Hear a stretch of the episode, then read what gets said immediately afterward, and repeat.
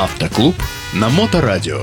Сообщество ценителей автомобилей марки «Лада». Программу представляет компания-производитель цифровых приборных панелей для автомобилей марки «Лада». Подробности в группе ВКонтакте «Доработки Лада Веста» и «Лада Веста X-Ray».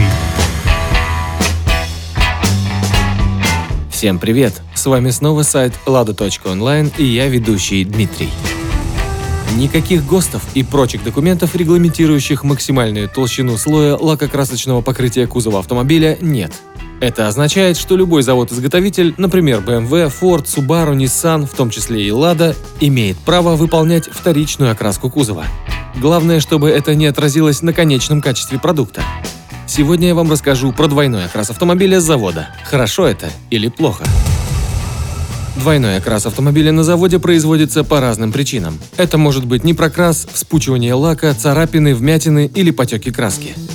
Понятно, что при выявлении этих недостатков весь кузов выкидывать не будут, а просто покрасят локально. Сначала дефекты ЛКП оцениваются на возможность их устранения рихтовкой без окраски.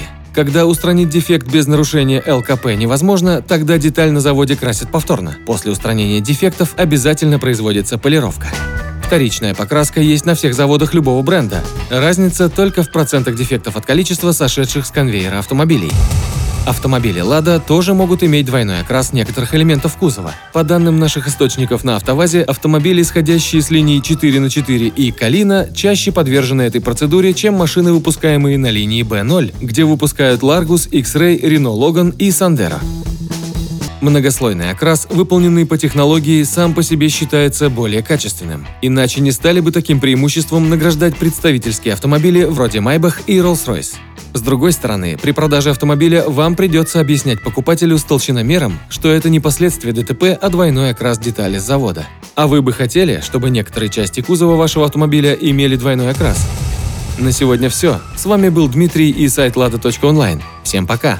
Автоклуб на Моторадио.